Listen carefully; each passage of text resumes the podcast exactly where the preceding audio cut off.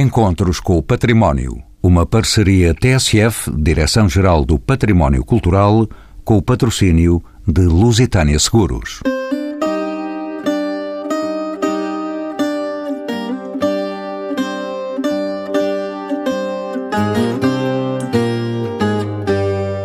O Vale do Tejo é ocupado desde o Paleolítico Inferior, tendo despertado a atenção de inúmeros investigadores desde o século XIX até aos nossos dias. A descoberta de uma quantidade inédita de rochas schistosas nas margens dos rios Tejo e Ocreza, inscritas com gravuras em outubro de 1971, já na fase de construção da barragem de Fratel, deu origem a um intenso trabalho de registro, inventariação e de pesquisa por parte de um grupo de jovens investigadores que viriam a ser conhecidos até hoje como a geração do Tejo. Em menos de três anos, já que a barragem encerraria as comportas em abril de 1974, foram identificadas milhares de gravuras que, em grande parte, acabariam submersas pelas águas da Albufeira. A propósito da realização das terceiras jornadas de arqueologia do Val do Tejo, em Vila Velha de Rodão, revisitam-se os segredos das águas do Tejo que escondem os cativantes motivos geométricos, antropomórficos e astrais que continuam a fascinar os investigadores, além das estações arqueológicas de diversos períodos cronológicos dos povos que habitaram as suas margens. São convidados deste programa Luís Raposo, arqueólogo, especialista em pré-história antiga, foi presidente do ICOM Portugal e diretor do Museu Nacional de Arqueologia.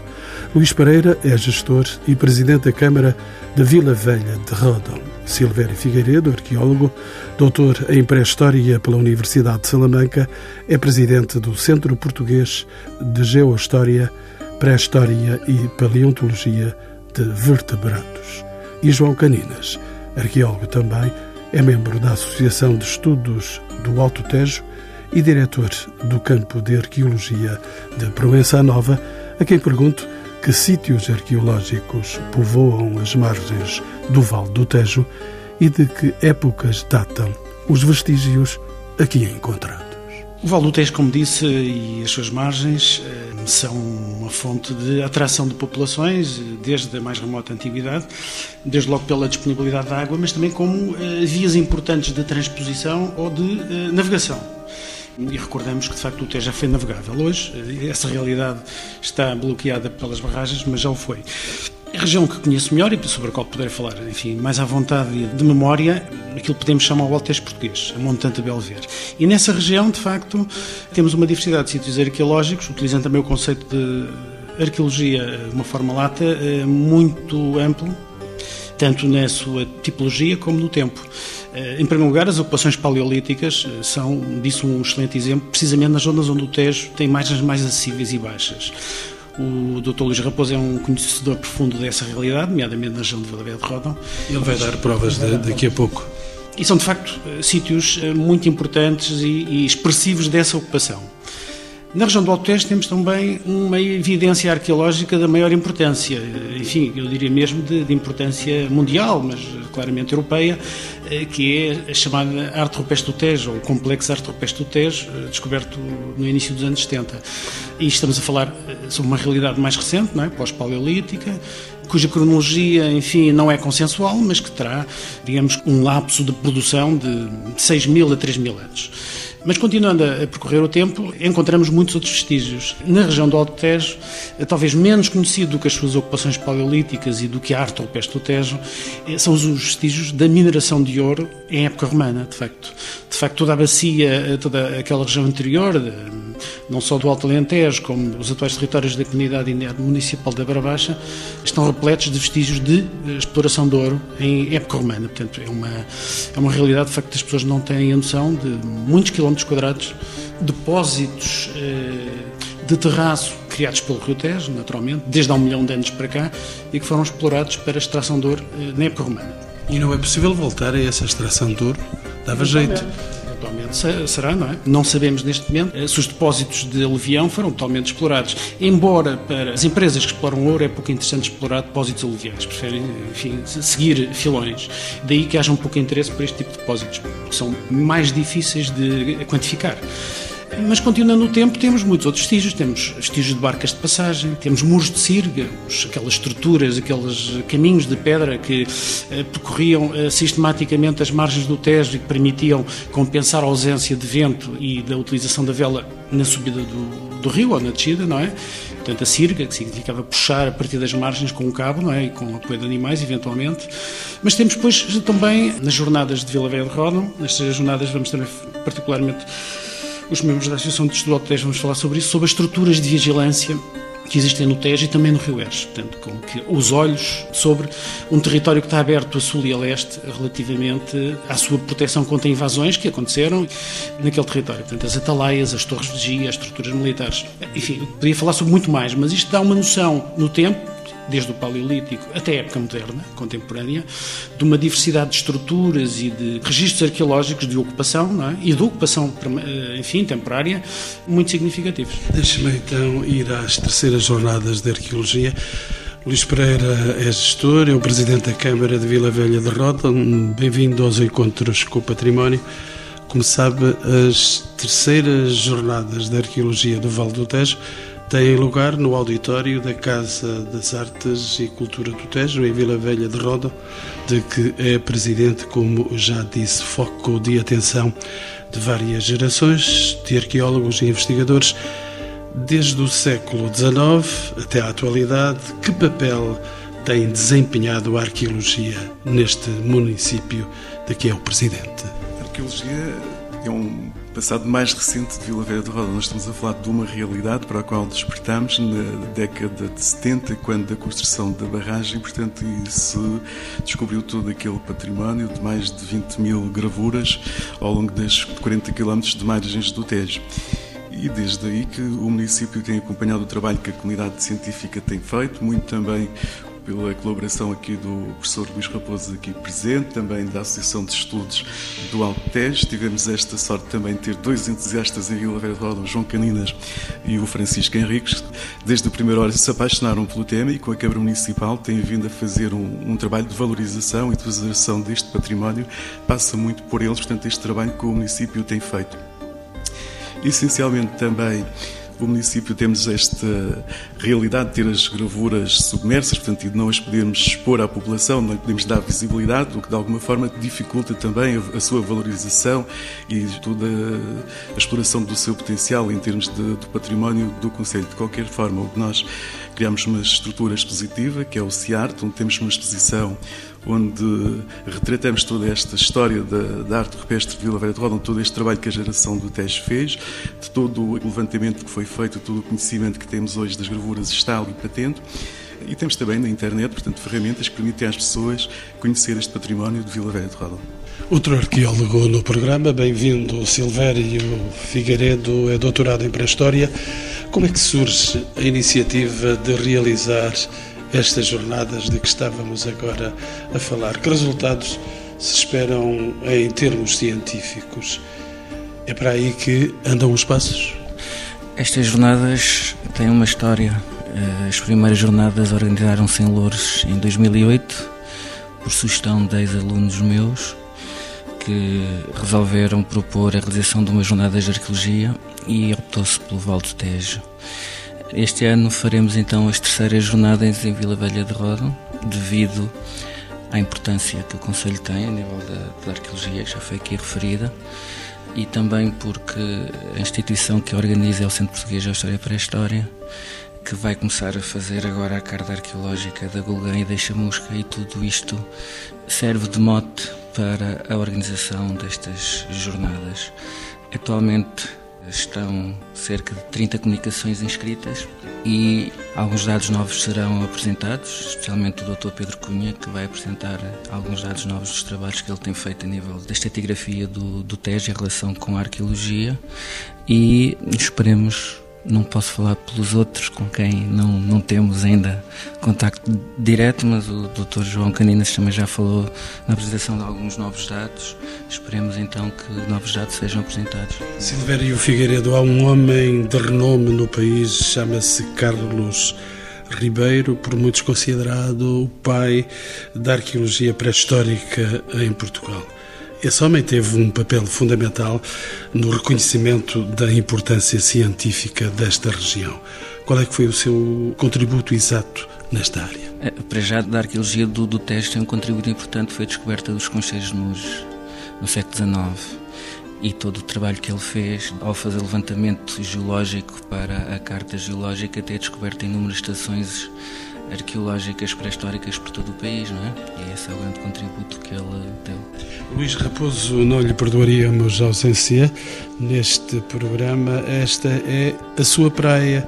Desde tempos idos, Luís Raposo, sabemos que existe curiosidade ou interesse, Luís Raposo, por parte do público no tocante a este campo de conhecimento específico que é a arqueologia.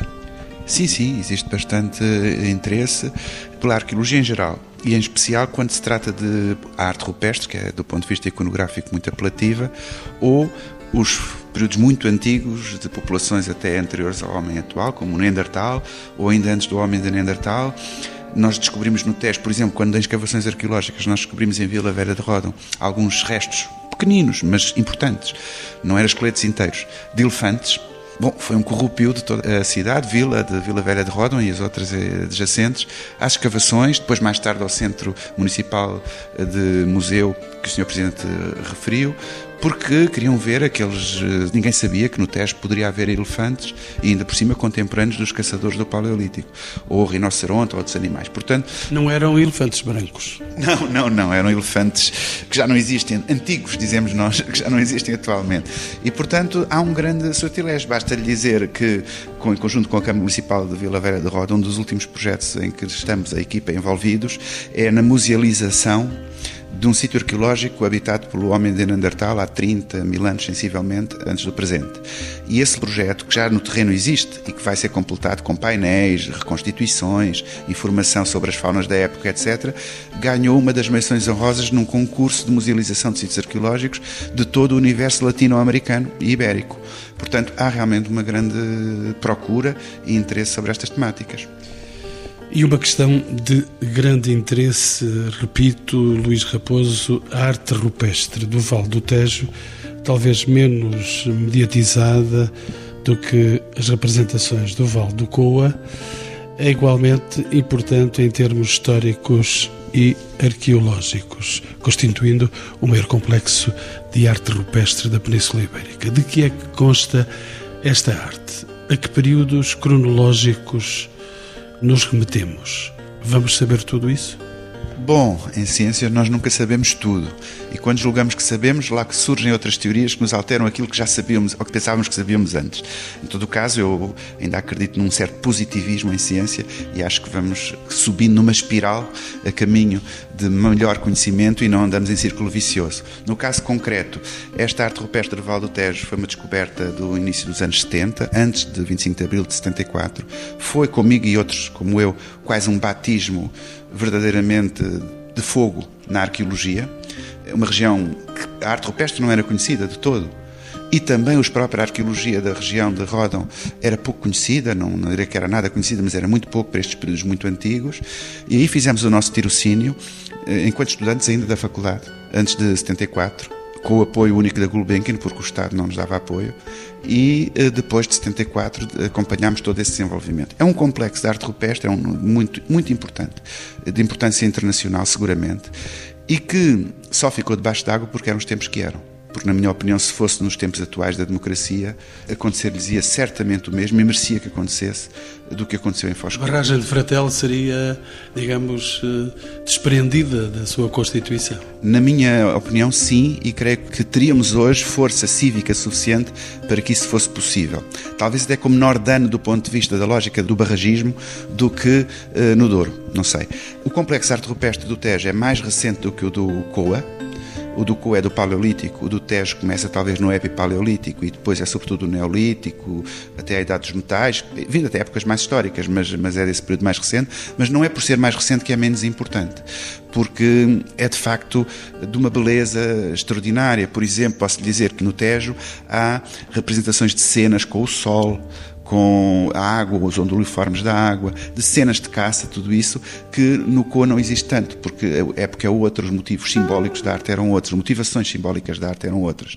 Portanto, é muito importante. Neste momento, apenas não chegará a 20% do total do complexo que está fora d'água.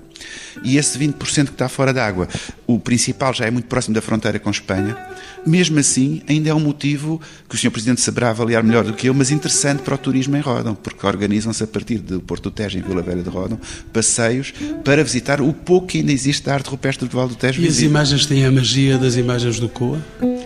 Têm, são diferentes, mas têm. Repare, no Tejo podem ser imagens mais esquemáticas, muitas vezes. A figura humana, que no Coa é raríssima de resto, no Tejo é representada muitas vezes sob a forma esquemática, elementar. Traços para as pernas, traços para os braços, um risco central para o corpo. Os animais varia das épocas, podem ser mais ou menos esquemáticos conforme a época de que estamos a falar, mas têm a mesma atração plástica que têm as do Coas, para mim, com certeza. Embora isso é subjetivo, como é óbvio. João Caninas ia querer intervir, eu também tinha a oportunidade de lhe fazer uma pergunta, mas dou-lhe a palavra. Sim, apenas para introduzir aqui um elemento integrador que eh, não é muito do domínio, é, é do domínio arqueológico, mas não é público. É que esta arte, eh, estas representações gráficas em pedra, não é? nas margens do Rio Tejo, não existem isoladas de, de outra realidade, não é? Portanto, os seus autores viveram em locais que estão referenciados, e enterraram os seus mortos em sepulturas que também estão identificadas em todo aquele território, sepulturas de tipo dolménico pelo menos no, durante um período importante de produção daquele complexo artístico. É? Terão sido pastores? Eram pastores, agricultores, recoletores, seguramente seriam. Agora, é, é óbvio que eh, mesmo as várias uh, teorias em relação ao faziamento da arte indicam que há gravuras mais antigas, não é? Pelo menos no Neolítico Antigo, no momento em que esta realidade uh, que eu acabei de introduzir não está identificada. Mas os autores desta arte, ou de uma parte muito significativa daqueles símbolos, não é? isto na escala do tempo, viveram em sítios que estão identificados, por exemplo, na região de Fratel, muito bem identificados, e em sepulturas que existem por toda aquela região. Portanto, é um, um desafio no sentido de ligar estes três elementos que se nos eh, apresenta. Não é? Qual é hoje a importância cultural histórica destes achados? Antes do Val do Tejo, já se conheciam vestígios de arte rupestre ao ar livre em território português. Esta é uma questão nova ou já foi identificada? Antes da descoberta do complexo arte rupestre do Val do Tejo, obviamente que já havia arte em Portugal, não é? E, nomeadamente no, no norte de Portugal, no noroeste, e arte mais antiga, os corais já, já estava identificado como, digamos, uma das nossas formações eh, de gruta com, com pinturas eh, muito mais antigas. O complexo arte rupestre do Val do Tejo vale, digamos, pela sua dimensão, porque é um grande complexo arte rupestre em termos dimensionais, equiparável a outros eh, complexos europeus, Mombego, Valcamónica, e desse ponto de vista, digamos que eh, sobrelevou-se em relação ao que era a arte pré-histórica, que também nos surge em, esteios de antas, em pinturas, em gravuras, e portanto que é, que é muito rica no território português. Só que é um conjunto, de facto, que tem esta especificidade e que depois foi de alguma forma ultrapassado por outras razões pelo complexo do Coa. Não pela quantidade, mas talvez pela antiguidade, não é? Luís Raposo, ia dizer? Não, eu queria dizer o seguinte: de facto havia outros conhecimentos, como acabou de dizer o nosso colega João Carlos Caninas, mas este foi muito sui generis, de tal modo que nos aconteceu nessa altura da descoberta muitos, inclusive arqueólogos encartados, que não acreditavam, que negavam que pudesse ser pré-histórico este complexo, como depois aconteceu no COA, curiosamente. E como em ciência não é uma questão de acreditar ou não, tivemos que demonstrar isso, não é? Nós e os outros colegas que trabalharam no assunto. Era a primeira vez que se encontrava, e depois repetiu-se isso com o COA, um rio sagrado. O Tejo é um rio sagrado para aquela gente. E não é por acaso que a maior concentração é onde é, em Vila Velha de Rodão, porque as portas de Rodão era o axis mundo simbólico daquela gente. São penedos gigantescos que marcaram o território por gerações, por milénios, por períodos sucessivos. Portanto, aquele rio era certamente o local onde gente pastores, de agricultores, que viviam nas terras envolventes, que entravam, como disse João Carlos Canino, nos seus mortos em Antas, por exemplo, que se conhecem às centenas, e seriam às milhares, certamente, na altura passada, iam, em certas épocas do ano, para cerimoniais propiciatórios, ou, ou do seu alimento novo, ou de renovação da vida, sendo a água, por natureza, o elemento vital de renovação da vida. Portanto, esta ideia de um rio sagrado, como dizia Orlando Ribeiro, um rio que une muito mais do que divide, era a primeira vez que acontecia. E depois repetiu-se no Coa também. Olhares mistéricos? Sim, sim, sem dúvida, sem dúvida. A arte, a arte primitiva, toda ela tem uma componente mistérica, com certeza. Como sabe, Luís Raposo, o, trabalho de reconhecimento, registro e investigação das gravuras identificadas e de que estávamos agora a falar atraiu na altura um número considerável de jovens arqueólogos conhecidos como a geração do Tejo, onde o Luís Raposo também esteve. Quem são hoje esses investigadores? Um deles está aqui ao meu lado. E que contributo deram à arqueologia portuguesa? Podemos dizer que foi o Val do Tejo que impulsionou as suas carreiras? Foi assim que aconteceu, de facto? Em grande parte foi. Em grande parte foi. Essa expressão geração do Tejo, é, para mim, é muito comovente mesmo. Há pouco tempo, a Câmara Municipal de Velha de Roda deu-nos o imenso prazer de inaugurar um largo chamado Geração do Tejo, junto ao Tejo, precisamente. Existem os capitães de Abril e existe a geração mais nova. Cada um no seu plano, mas de certo modo sim. Sabe que nós fomos para o Tejo por razões várias, ainda antes da descoberta da arte rupestre do Tejo. Eu sou do grupo inicial que começou a ir para frequentar a Vila Velha de Roda antes da descoberta da arte rupestre do Tejo. E foi depois um etnólogo da altura, muito saudoso, falecido já há muito tempo, Paulo Caratão Soromânio, que nos chamou a atenção para que dizia ele que lá as pessoas das aldeias diziam que havia uns gatafunhos, umas figuras junto ao rio. Sempre os gatafunhos. Há sempre um desprestigiar dessa arte que está por ali. Sim, porque não sabia o que era. Mas, enfim, nós éramos estudantes da Faculdade de Letras, éramos eh, meninos de Lisboa, muitos de nós, outros não tanto, mas enfim, íamos para ali, então ele dizia-nos, vão lá ver, pode ser que não seja nada, mas já agora por descargo de consciência vão ver. E foi assim que descobrimos a arte rupestre do Tejo. Por isso, nós fomos para aquela região inicialmente, antes da arte rupestre do Tejo, porque era uma das poucas regiões do país onde não havia cotada já assumida por as forças instituídas antes de 74. Foi lá, no Tejo, que eu vi pela primeira vez Adriano Correia de Oliveira, Zeca Afonso. Foi lá que soubemos, às duas por três, que a PIDA andava a informar sobre quem era aquela gente que andava pelos campos e a frequentar os cafés. Pois andavam, andavam a estragar aquilo. Pois, de algum modo sim, mas ao mesmo tempo andávamos também, primeiro a fazer uma coisa que nos dava muito prazer e libertava.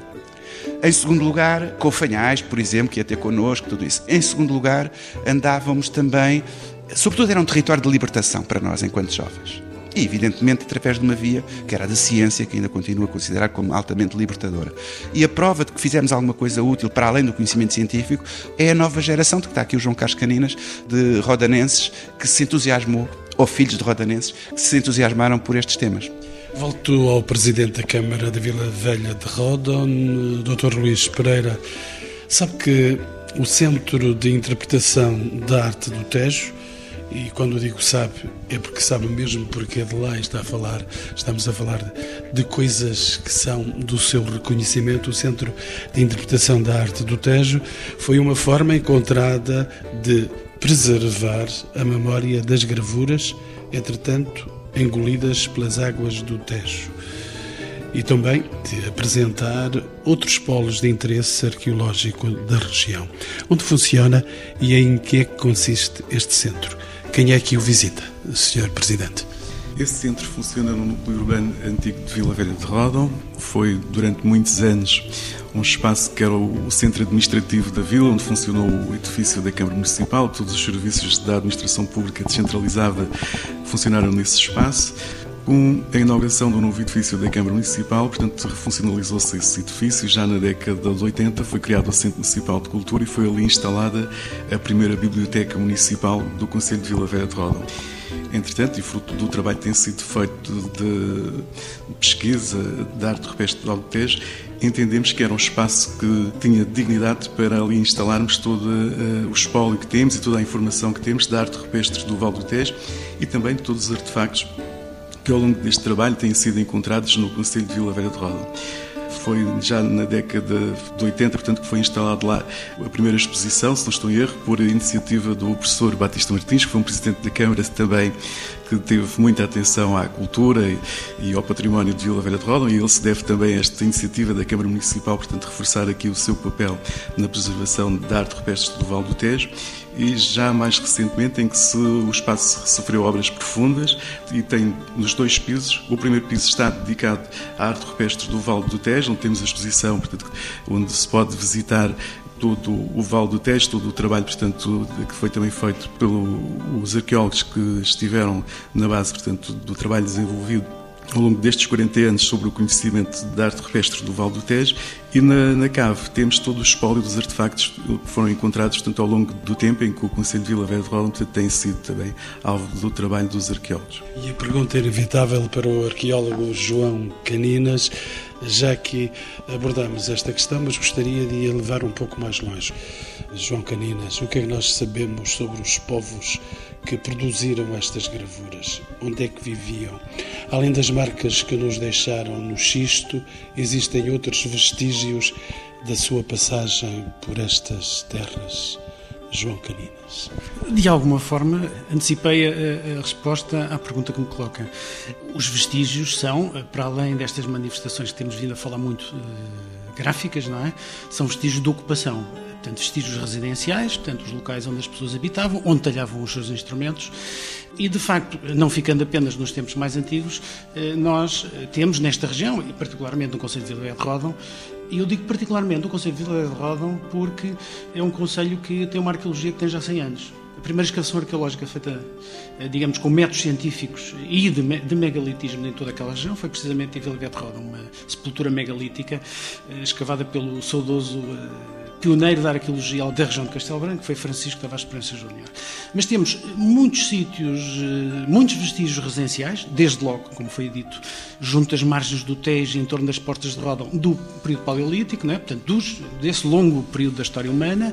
Temos muitos vestígios de ocupações já de sociedades agropastoris, do chamado Neolítico, Cocalítico, em mesas detríticas de toda aquela região isso obrigar-me a falar um bocadinho sobre a geologia, portanto, não temos tempo, naturalmente, mas dizer o seguinte: os vestígios de ocupação pré-histórica encontram-se quase sempre sobre estas formações geológicas ditas cenozoicas. E para o Neolítico e o Colítico. Quando diz cenozoicas, está a dizer exatamente. Milhões de, largos milhões de anos.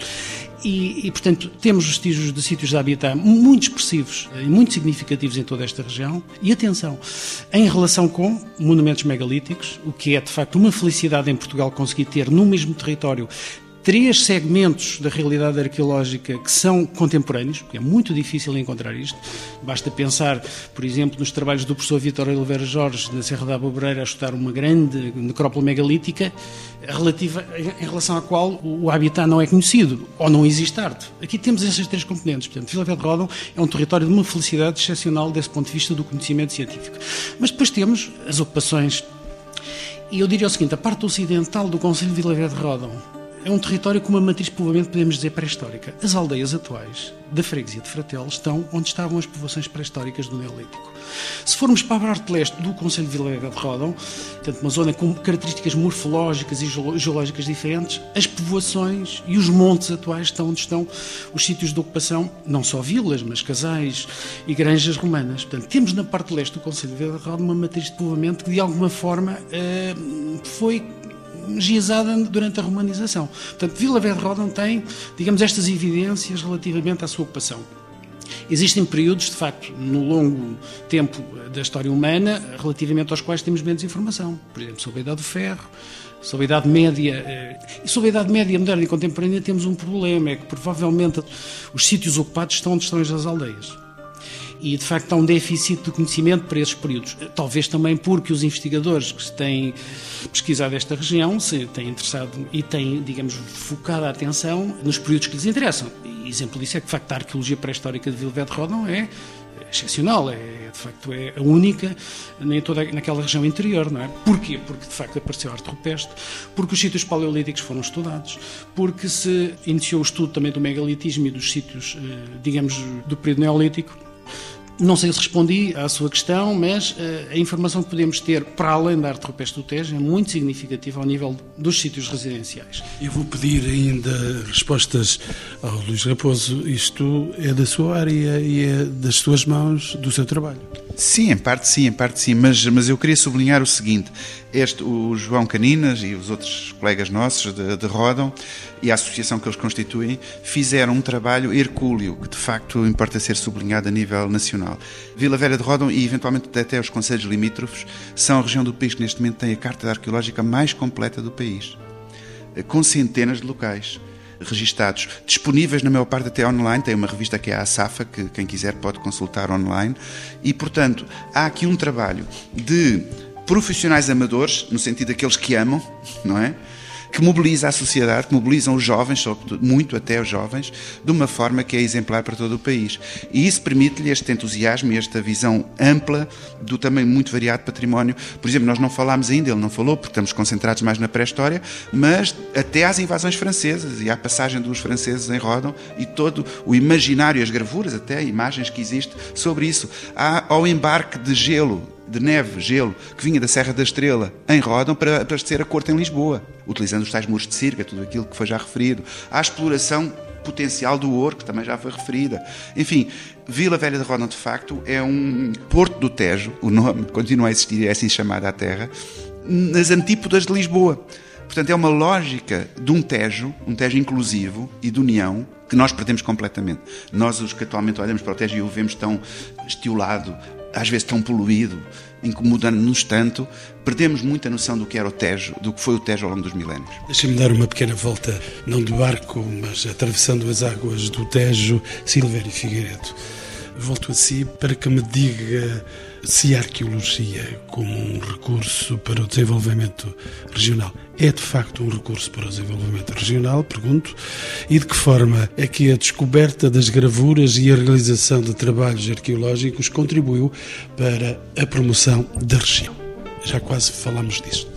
Sim, eu acho que a arqueologia é importante no desenvolvimento regional e no planeamento do território também, porque os sítios arqueológicos bem explorados, como é o caso que está a acontecer em Rodão com a Foz do Enxerrique, potencia o turismo e com isso traz desenvolvimento aos locais, obviamente. E as gravuras, também como já foi referido, são um polo importante de dinamização turística apesar de só uma pequena parte estar eh, submersa. Sr. Presidente, eh, os sítios eh, de arte rupestre do Vale do Tejo abarcam, além da Vila Velha do Rodão, os municípios de Nisa e de Mação. Existem projetos comuns e parcerias com estes conselhos na divulgação e reconhecimento destes sítios? Nós temos desenvolvido um conjunto de projetos ao longo do Rio Tejo, o último dos quais já aqui foi falado e neste momento é um dos que estamos seriamente aprestado que é o da Foz do Enxerrico, de fazer uma escola ao ar livre. Há uma componente forte do projeto que já foi feita, toda a parte de, das infraestruturas, a parte da arquitetura que está aqui muito presente neste projeto já está no terreno. Já hoje é um local importante de visitação em Vila Velha de Roda. Queremos que dentro de dois, três meses teremos os painéis positivos já colocados. Ainda neste último fim de semana do 25 de Abril, todo aquele local, portanto, tinha um conjunto inusitado de pessoas que ali estavam a visitar, a passear, a estudar com os filhos, a fazer piqueniques. Portanto, isto é algo novo e é algo que também é recente em Vila Velha de Roda e tem muito a ver também com a arte rupestre e com o nosso património. As pessoas vão até Vila Velha de Roda muito atraídas pelo seu património, pela arte rupestre, apesar dele não estar visível, mas tem o Ciarte onde o podem visitar e depois tem os passeios ao longo do Tejo onde podem observar também a natureza e de alguma forma podem imaginar aquilo que está submerso pelas águas. Isto tem-se refletido também na dinâmica económica do Conselho. Nós, há bem poucos anos atrás, não tínhamos um único barco no Tejo, para além dos barcos dos pescadores, não havia barcos que fizessem turismo. Hoje já temos dois operadores turísticos e três barcos, o último dos quais chegou lá há um mês, portanto, numa clara dinâmica turística do Conselho que se alavanca muito no, no seu património.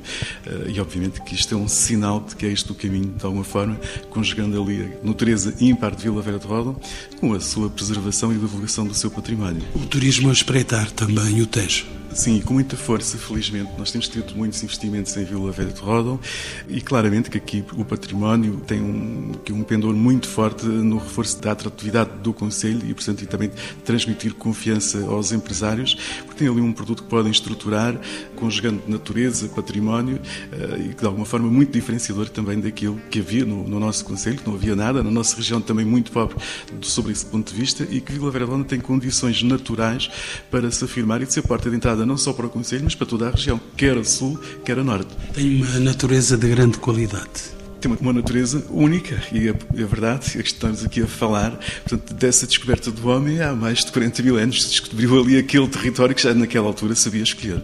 Arqueólogo João Caninas está-me a pedir a palavra, mas eu também vou-lhe pedir a palavra. O, a grande quantidade de estações arqueológicas reconhecidas nesta região de que estamos a falar, desde o século XIX à atualidade, implica um trabalho constante de manutenção e de conservação. Estas estações são visitáveis? Em termos turísticos, existem percursos de visita definidos? E isso acontece, de facto? O, o Sr. Presidente Luís Pereira deu um contributo na direção da questão ao, referir que a procura turística está a aumentar muito eh, por todo o país, mas eh, particularmente em Vila Velha Rodão.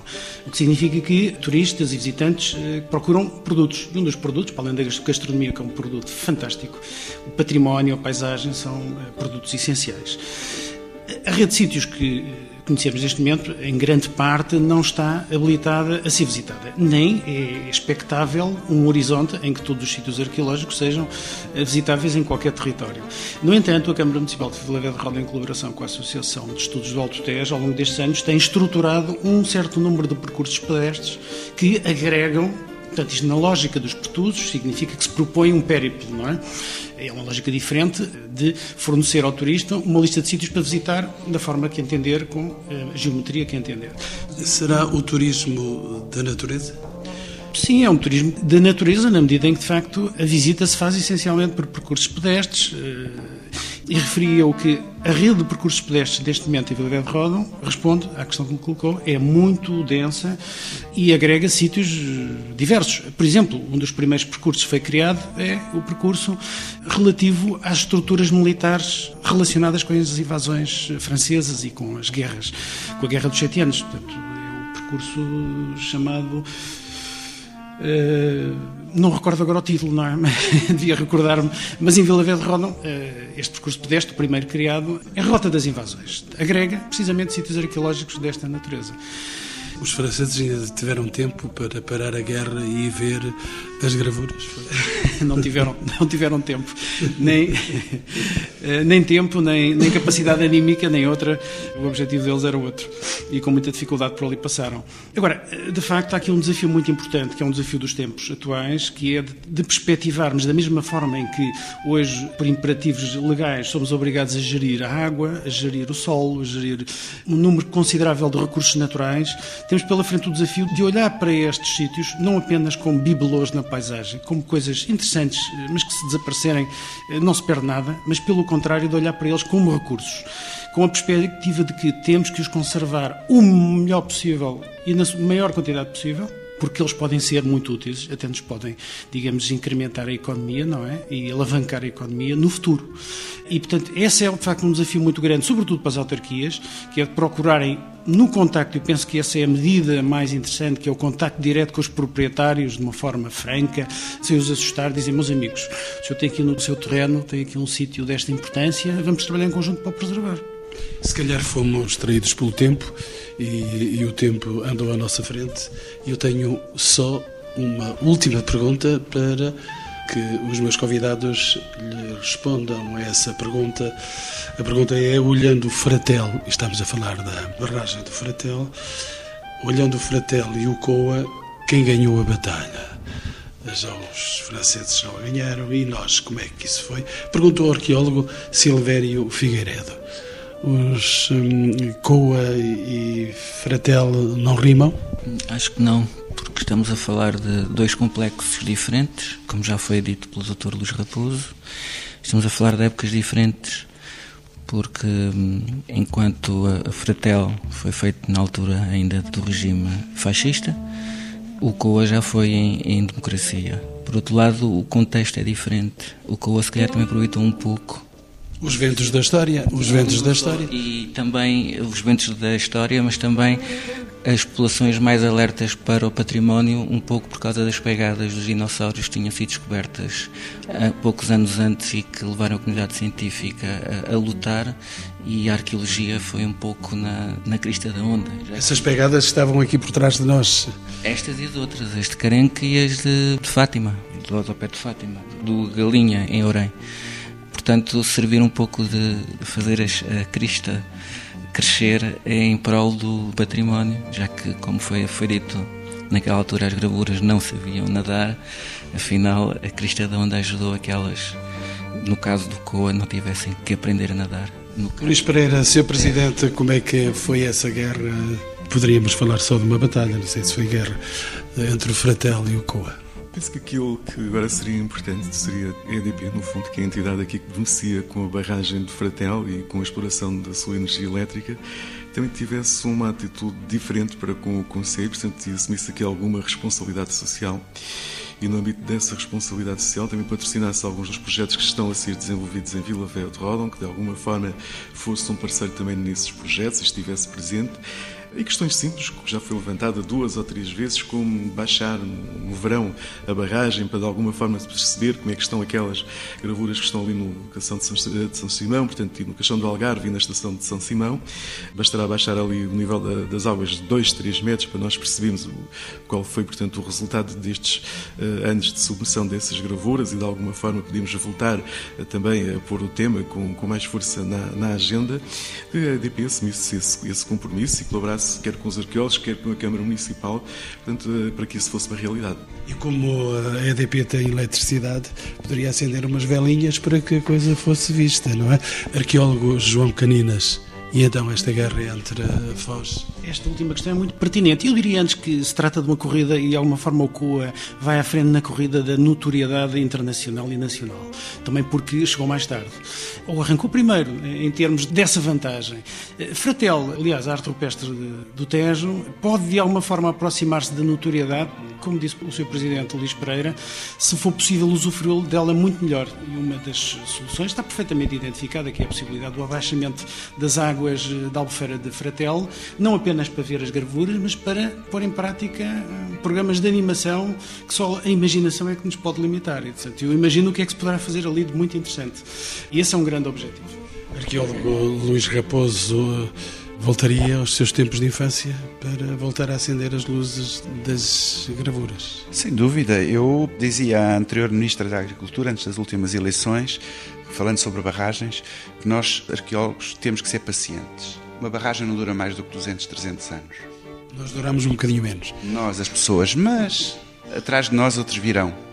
Portanto, há de haver um dia em que a barragem de Fratel estará assoreada, será inútil do ponto de vista das suas funções específicas e, desejavelmente, a arte rupestre ainda lá está. Foi uma batalha que perdemos, numa altura em que perdemos muitas outras. E se fosse hoje, provavelmente, com certeza que sim, que lutaria veementemente, como fiz em relação ao COA, para que as gravuras uh, pudessem ficar fora d'água. Em todo o caso, ao contrário do COA, no caso do Tejo, do Alto Tejo, de Vila Vera de Rodão, temos que tirar das fraquezas, neste plano específico, forças, e aquilo que temos para mostrar é tão integrado em termos de paisagem cultural, de arte, de ambiente, de fauna selvagem, que não fica nada atrás do COA em termos atuais mesmo, da situação atual. E depois, daqui a uns séculos, outros virão fazer melhor do que nós.